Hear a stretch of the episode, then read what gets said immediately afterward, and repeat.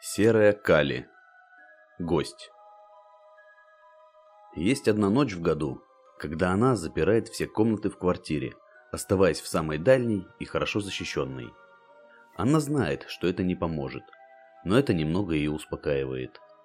Занавешивает зеркала, гасит свет, оставляя горящую свечку, и сидит на кровати до зари, боясь спустить ноги на пол, даже в очерченный мелом круг, до самого рассвета. Ей страшно. Но это всего лишь на одну ночь. В остальное время она циничная скотина.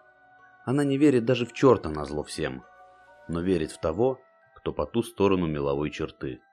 Вынуждена верить, потому что видит его глаза, что как две синих лампочки дьявольским огнем светятся в темноте. Потому что в комнате пахнет розами.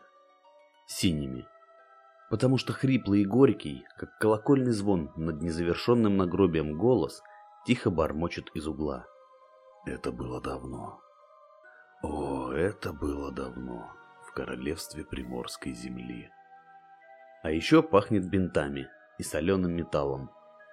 Но запах роз заглушает эти запахи, отчего становится еще более тошнотворным. Это было давно, о, это было давно. Он смеется в темноте. Замолчи!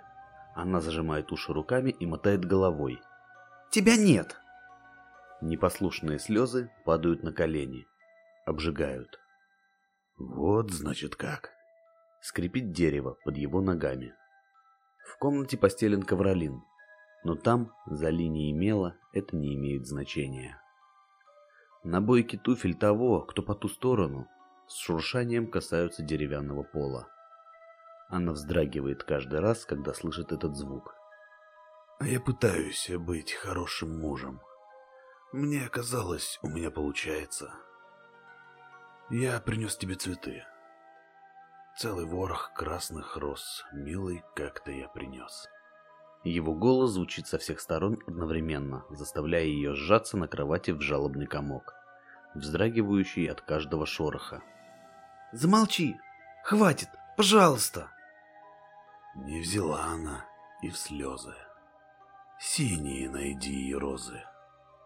Она накрывает голову подушкой, чтобы хоть как-то заглушить этот голос. Тихий, монотонный, безжизненно спокойный. Слишком пустой для обычного человека голос. Голос, в котором нет ничего, кроме пережитой боли и полынной пустоты.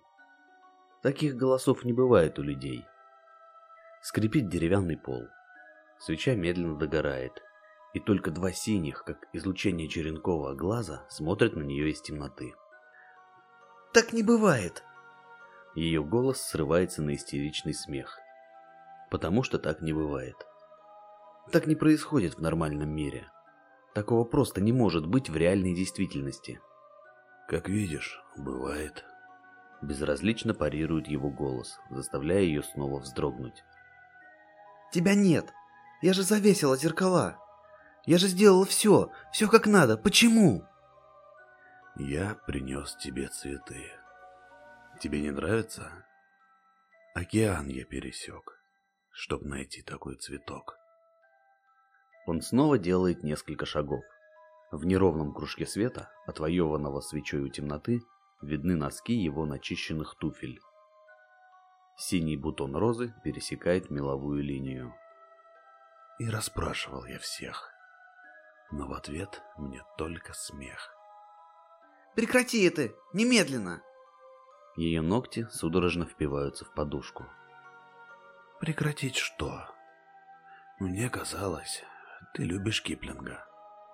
Но если хочешь, могу почитать Аннабель Ли. Я помню, что ты ее любила, когда мы были вместе. Тебе нравилось, как я читал ее. Что сейчас изменилось? Это невозможно. Свечка предательски зашипела.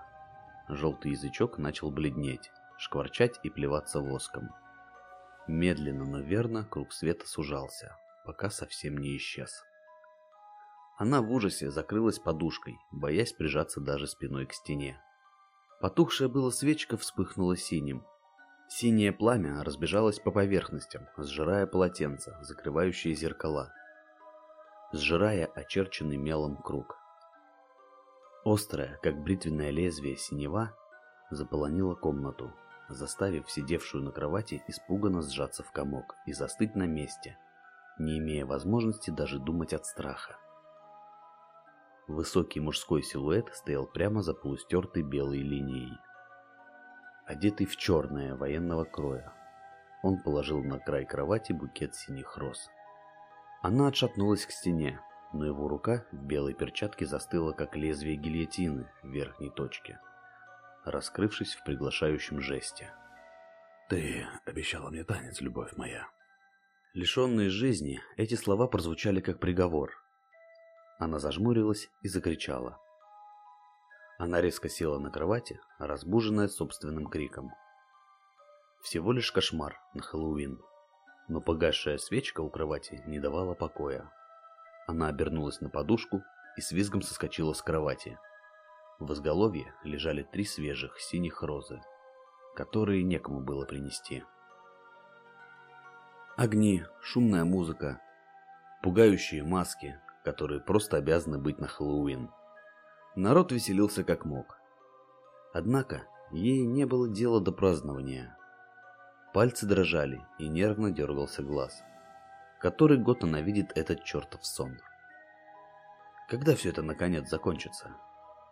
Она сидела одна и пила абсент так, как маленькие дети пьют солодочный сироп от кашля, стараясь хоть как-то унять предательски дрожащие руки. «Потанцуем, мышонок!»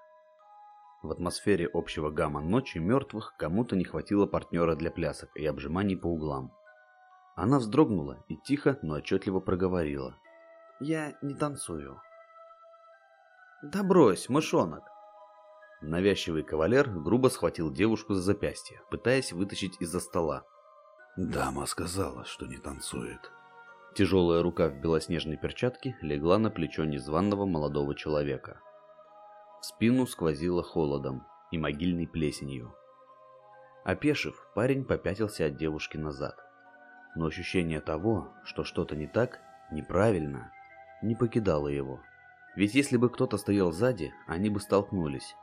Но, теряя равновесие, парень попытался ухватиться за стол, но смог поймать раскрытой ладонью лишь воздух. «Дама сказала, что не танцует», — звенело в его ушах. В полированном мраморе пола отражался тот, кто должен был стоять за спиной. Тот, кто его окликнул. Тот, кого не было в действительности. «Дама сказала, что не танцует», Одетый в черное военного кроя, он был виден на полу так ясно, как если бы существовал на самом деле. Глаза отражения вспыхнули радиоактивной синевой. В баре погас свет.